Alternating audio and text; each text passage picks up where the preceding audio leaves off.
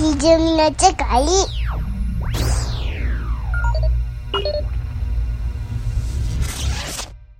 さあ、後半戦でございますが、うん。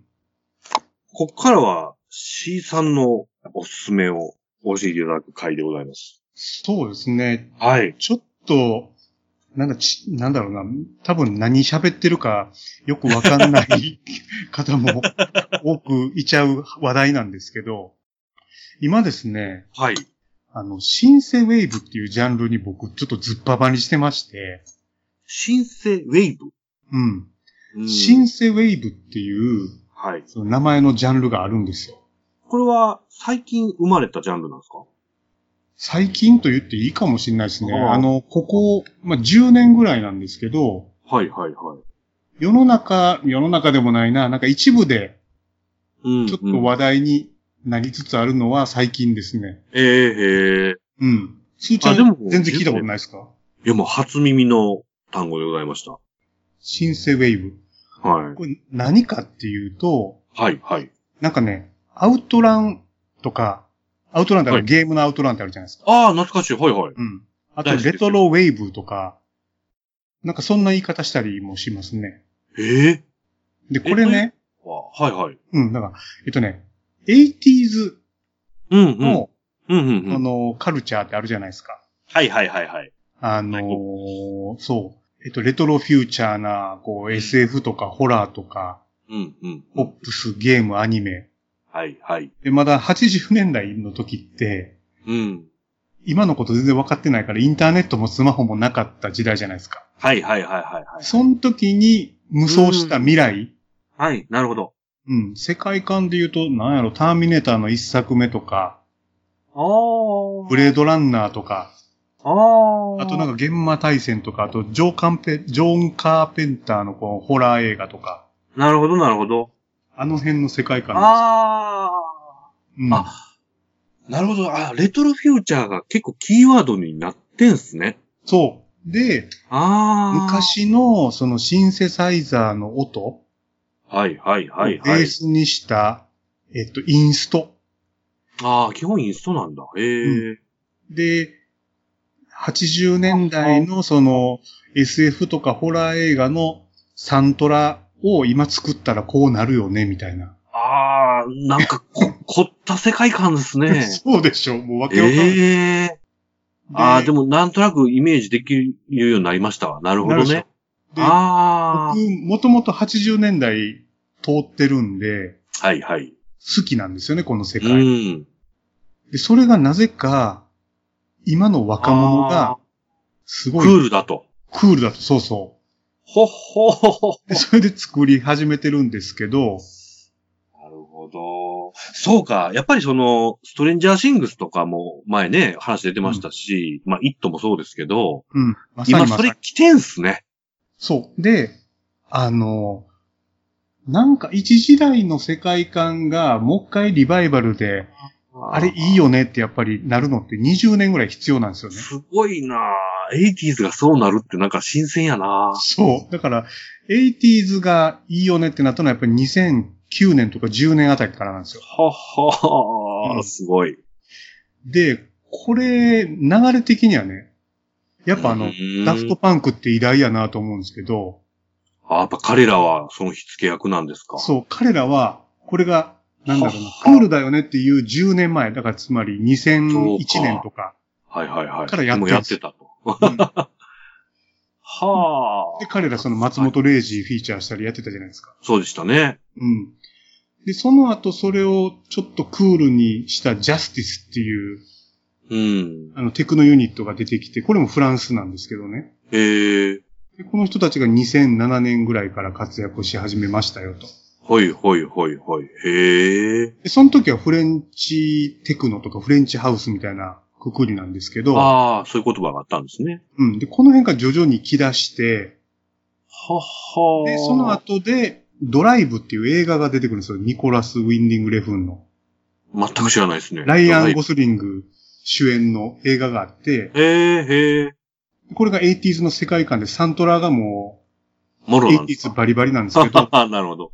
ここのサントラあたりからね、うん。このシンセウェーブっていうジャンルでくくられ出したアーティストがこほう、フィーチャーされ出すんですよね。へえ。で、2013年に、ファークライっていうあのゲーム知ってます？ファークライ。うん。FPS か？なんですけど、ああ、やったこともないし、絵も出てこないですね。わかんないです。有名なんでしょうね。ユービーが作ってるそのフランあ、ス製へえ。へえ。のあの FPS があって、はいはいはい。でそれのね、ファークライ3から派生した、はい。もうエンジンは全部同じなんだけど、はいはい。世界観だけごっそり変えたブラッドドラゴンっていうゲームが出るんですよ。ほうほう、ほうほうで。それを、なんていうかな、こう 80s のターミネーターの世界に置き換えて、へえ。FPS のゲームが出てくるんですけど、へえ。これのサントラも、シンセウェーブで固まってて、えー、それ、なんかめちゃめちゃ興味ありますけど、そのゲーム。見てください、ぜひ。これ PS4 とかで出てるんですかね？PS3 ですね。あーたあった、そうか。2000年初頭やからか。2013年なんで、あ、13年？うん。うーん。PC と PS4 かな、この辺は。なるほど。じゃあうん今やったら、PS4 とゲームとかで PS3 か。うんあ。あ。はっはー、UBI、ほんまや。へえ。あ、一作目2004年やって。古いなうん。で、シリーズ自体は全然、あの、普通の FPS なんですけど、このはいはい。派生したブラッドドラゴンっていうのだけ、そっか、そっか。めっちゃなんか、ドットでストーリーを語ったりとか、なんかむっちゃ古臭くわざとしてるんですよ、サイバーパンクっぽく。へへへ。面白い。へえ。で、この辺の流れがずっとあって、特にフランスでこう、ぐつぐつぐつぐつ来てたところに、はいはいはいはい。例のストレンジャー・シングスですうーん。よ。うん。あ、え、これストレンジャーシングスも音で関係してるんですか？ストレンジャー・シングスのサントラは、もろにシンセウェブっぽいし、あとはその時代に流行ってたヒット曲をどんどん入れてるんで、ああ、そういうことか。うん。へえ。なんですよね。それは、がぜん興味が今湧きましたね。へえ。で、僕ね、もともとそれを追っかけてたわけじゃなくって、はいはいはい。80s っぽい若い、その。バンドの曲を追っかけてて、ノウアーとか、ルイス・コールとか、ほうほうほう。あとは、北欧で言うとロイクソップとかいるんですけど、で、僕、はいはい。ゴーストにハマったじゃないですか。うん、うん。で、ゴーストの、あの、曲のリミックスをね、ほうほうほう。こああ、なるほど。の今から紹介したいこのカーペンター・ブリュットっていう人たちがやってて、はいはいはいはいはい。で、あこいつらなんだってなって、新鮮で触れるんですよ。すごい出会い方もかっこいい出会い方してますね。なるほど。へで、え。聞いたらもろにその、ターミネートかブレードランナーみたいなサントラの曲調で、かつ、メタル色が入ってるんですよね。ええ、なるほど。うんうん。これはね、は当時知る僕らおじさんにもたまんないし、多分若者は新鮮でたまんないんでしょうね。なるほど。うん。へえ、あ、そういう流れなんだ。うん。で、あのーゴースト聞いてると、はい。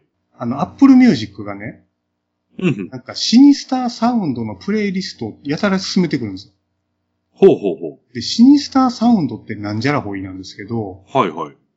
結局そのムーディーなインダストリアルな感じとか、なんかこう、うんうんうん陰々、滅々なこう、暗いうん感じのアンビエントメタルとかなんですけど、あーその中にシンセウェーブも入ってるんですよ。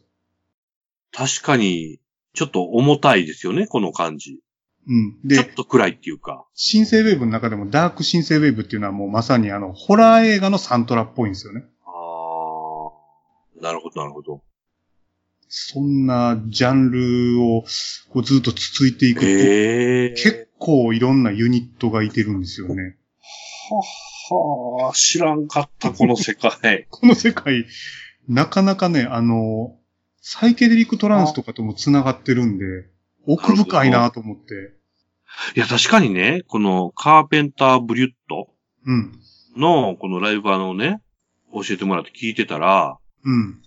ベタベタですけど、エクソシストとか、ハロウィンとはいか、はいはいはい。ハロウィンってあの、マイケル。ホラー映画の方ねハロウィン。はい。うん。あの辺の、こう、ミニマルっぽいね、ピアノ曲なんか有名ですけど、うん。ああいう感じやなって思いましたね。でしょう。で、あのーライブでは、あの、カーペンターブルッドって実は、あの、一人なんですよね、キーボーディスト。ああ、そうなんですね。まあ、シンセサイザーというか。なるほど、なるほど。で、ライブになると、ああ、そどうなんこやったっけな、北欧のデスメタルのギターとドラムが参加したりとかしてて、3人でやるんですけど、へえ。ライブのノリはメタルですね。なるほど。あの曲調でね、あはのダイブとかするんですよ。あ。ええで、後ろでは、そのホラー映画っぽい映像がずーっと流れるっていう。なるほど、なるほど。うん。わあ、面白い。いいっしょ。あ、その発祥がちょっとグッときますね、まず。うん。なんかあのー昔の、こう、スプラッターホラープラス、ボスみたたいなはいはいはい。世界観の上に安っぽいシンセサイザーが乗るんですけど、僕だからね、あのーまあ、ちょっと曲は違うんでしょうけど、うん。メタルで言うとね、うん。あのーオーペスとか、うんうんうんうん。そうそうそオーペスって結構この流れじゃないですか。あの人らもホラー映画っぽいっていうか、う。そうそう。なんか荘厳な感じのメタルですけど、そのあたりの耳で聞いた感じですね。これメタルっぽいな。さっきの BABYMETAL とか、それにこう派生するなんかそのなんか最近のメタルの、ああいううん。ゴリゴリした電子音じゃなくって、はいはいはい。もっと軽いんですよね。確かに確かに。ローファイって感じの。そうそうそうーん。ああ、わかるわかる。なるほど。う。こんなんばっか聞いてますね。すげえな。それをこのコンセプトにしたジャンルがあるっていうのが驚きですね。ねすげえな。やっぱこれも、あの、インターネット上のそのニッチなコミュニティの中で徐々に作られたジャンルなんですよ。なるほど、なるほど。うん。これはもうぜひお勧めしたい。僕らおじさんにはたまんないです。ですよね。なんかあの、い、いろんな聞き方ができそうな感じですね。そうそう。あの、バンゲリスっているじゃないですか。はいはいはいはいはいはい。ブレードランナーのサントラやってる。はいはいはい。そうんうんうんのサントラをなんかちょっとダンサ、ダンサブルっぽくしたみたいな感じもあって。ああ、はいはいはい。うん。なんかこの、やっぱりあの、以前 C さんに紹介してもらった、ドリームポップっていうんですかね。はいはい。それも入ってますね、もちろん。ね、あの辺の感じが結構、キーボードの旋律なんかは、あ、それっぽいなと思って、うん。こう、スペーシーな感じっていうんですかね。だからなんかね、あのープロモーションビデオとかも凝ってて、うんうんうん。なんか、ほんまわかんのでしょうけど、はいはい。既存のアニメをコラージュしたりとか、ああ、なるほどなるほど。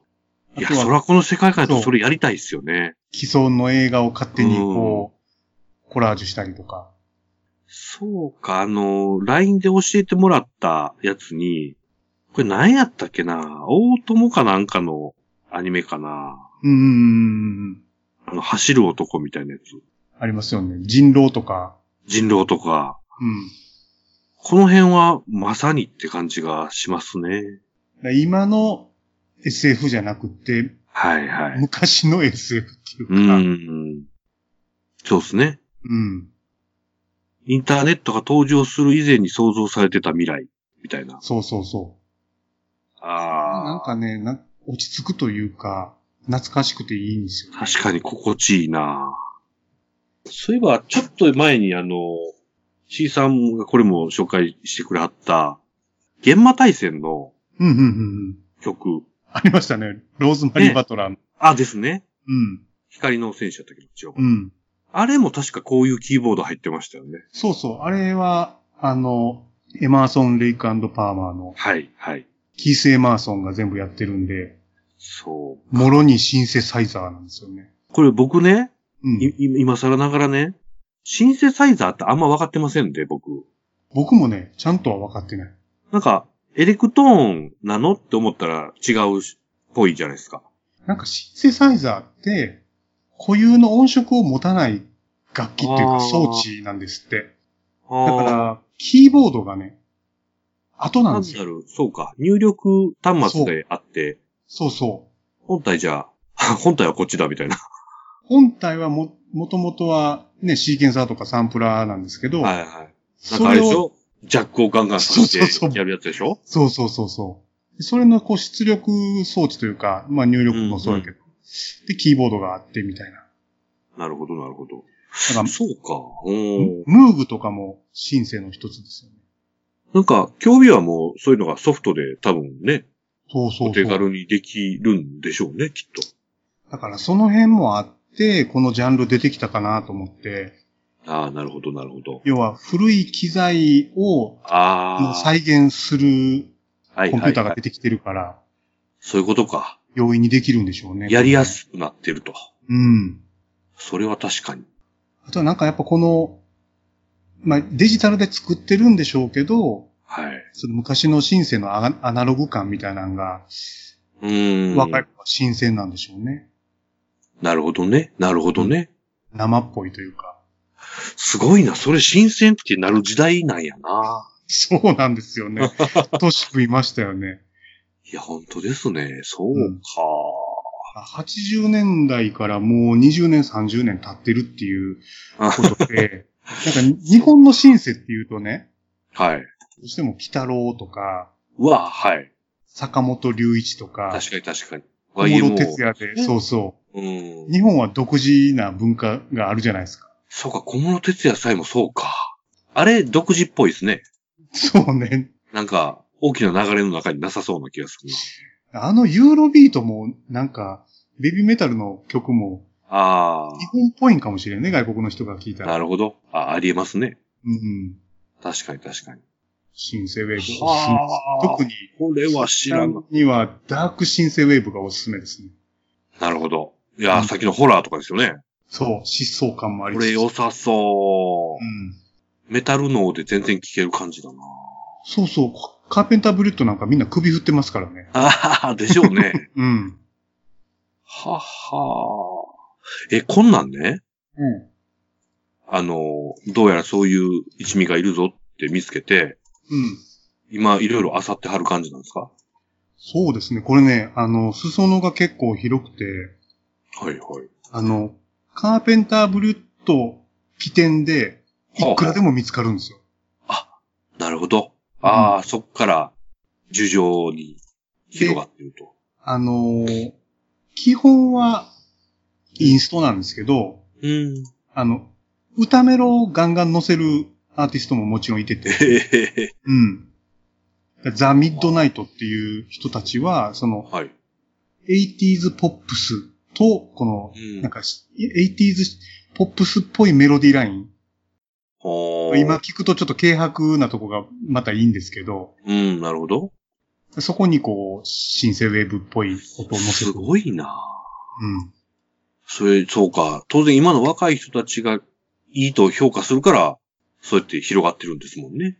今のね、なんかヒットチャートってやっぱりこう、音楽的に尖ってるんですよね。ああ、なるほど。うん狭くて深くなってるんですかね。なんかヒップホップもありつつ、あ結構尖ってるんですけど、昔のこう、いわゆる歌みたいな、落ち着く歌みたいなのあ、がそう、いう意味か。はあ、うん。そうか、確かにね。うん。ああ、だからベビーメタルとかももしかしてそこ、そこにちょっと、い寄ってんのかなヒットチャートが先鋭化するとやっぱりこういう解雇的なやつは出てきますようん。ああ、そういうことね。うん。まあ言うて僕、ヒットチャートまるで知りませんけどね。以前何やったっけな？なんかをこれ知らんの言って驚かれたのが。そうですね。だからあの、ダンスミュージックも、まあ、最近ね、EDM とか言って、あどんどんこう、なんていうかな、パーティーパーティーみたいな感じになってますけど、あ、はいはいはいはい。でも、あれですよね。今日その単語が僕で出てこなかったですけど、ベビーメタルのサードも EDM っぽい感じとかありますよね。ありますよね。うん。僕はをうまく取り入れてるんでしょうねそうなんだろうなと。想像してました。うん。俺はちょねっ、とこれは、はい。おすすめです。教えていただきました。うん。これは、あれですかね、おがちゃんとかもお好きそうな感じなんですかね。おがちゃんどうやろうまあ、おがちゃん、今なんかあの、サロメ前紹介させてもらったじゃないですか。はいはいはい。サロメさんが解散することになって、あれ、そうなんですね。うん、今それで昇進中みたいですね。活動期間えらい短いですかね。うんなのかなだからそれぞれまたやりはるっぽいですけどね。ね、結構あの、ツイッターフォローして、ニュース見るたびに、おやってるやってると思ってたんですけどね。うんうんうん。一回生で見たかったなサロメ。うん見たかったですね。うん。やばそうっすよね。うん。ここは。まあ、それぞれでまたやるのかな。うん。まあ、またなんか最近ハマってる、こういう、はいはい。そうですね。紹介会もやりましょうよ。おがちゃんも読んでやり。ましょう、やりましょう。でも僕最近新しい情報あるかな まあ、ちょっとあるか。ちょっとあるか。ちなみにですけど、うん。もうなんかなかったことのようにしてますが、うん。バーンも一応僕ずっと買い続けてはおりまして。僕ももちろん買ってますよ。ね。最近で言うとやっぱあの、ハロウィンが、はいはいはいはい。ライブ版がものすごい良かったなこれはさすがでしたね。聞きました？はい。もう中身やっぱ開けたら、ほとんどマイケル・キスクが歌ってましたよね。あの、キスクがいかにまあまだ現役かっていうのがよくわかる感じでしたよね。うん。それと、アンディ・デイスがいかにもうダメか。ダメとは言わないけど、まあでも、エゴを殺してね、よく、まあまあそうですね。そこは大人です。回って大人ですようね。ん。うん。みんなちゃんとキスク聞きたいやろって花持たしたわけですもんね。ねそれはすごいと思いまはす。偉いな。うん。そうですね。ちょっとその辺で僕考えてたのが、うんうん。バーンを徹底的に話すとそれなりなんですけど、うん。その先ほどおっしゃったような、あの、いい新風あったで、みたいなんだけ、また、言おうかなと思ってたんですよね。うん、うんやりましょうやりましょう。で、つけましたわ、みたいな。うん。いろいろ見つけてますよ。新風紹介だけでもまあまあいいなと思って。うん。やりましょう。そういうの、はい。ぜひまたやりたいなと思います。はい。じゃあところで今回は、一旦こんなとこですかね。はい。